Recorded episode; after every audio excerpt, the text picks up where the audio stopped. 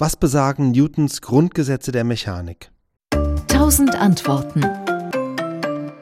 Also seine drei Gesetze, Grundgesetze der Mechanik, sind die ersten drei Naturgesetze, die entdeckt worden sind. Also das erste Naturgesetz ist, dass wenn sich ein Körper mit konstanter Geschwindigkeit bewegt, dann wirkt keine Kraft. Das, das muss man sich mal überlegen, was das bedeutet. Stellen Sie sich vor, Sie setzen sich in Ihr Auto und fahren jetzt konstant mit 100 Kilometer pro Stunde.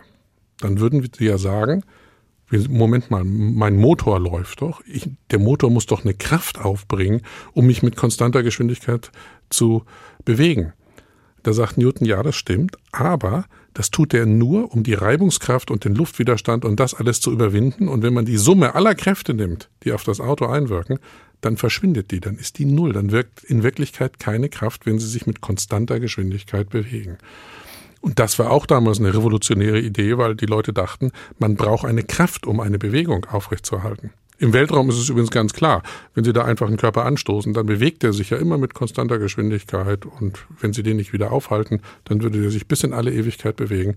Und diese Idee von Newton war revolutionär. Die zweite äh, Idee von ihm war, wenn ich jetzt die, die Geschwindigkeit verändern will, also wenn Sie jetzt von 100 auf 120 Kilometer pro Stunde beschleunigen wollen, dann brauchen Sie dafür eine Kraft. Das hat er genau genommen als die Definition der Kraft genommen.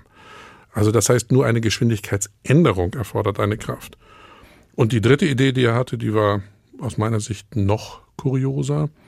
Ähm, er hat nämlich gesagt, zu jeder Kraft, die es gibt, gibt es auch eine gleich große und entgegengesetzt gerichtete Gegenkraft.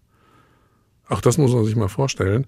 Äh, wie kommt man da überhaupt drauf? Also das heißt, wenn Sie wieder mit Ihrem Auto fahren und dann beschleunigen Sie, dann also äh, wirkt eine Kraft und dann muss es eine gleich große Kraft geben, die entgegenwirkt. Und die wirkt dann natürlich auf die Straße.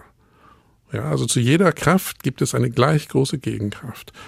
Ich kann Ihnen ehrlich gesagt gar nicht sagen, wie man auf diese Idee gekommen ist. Es scheint, es scheint nur ziemlich gut zu stimmen, ja, äh, denn das können wir in unserem Alltag ja immer sehen.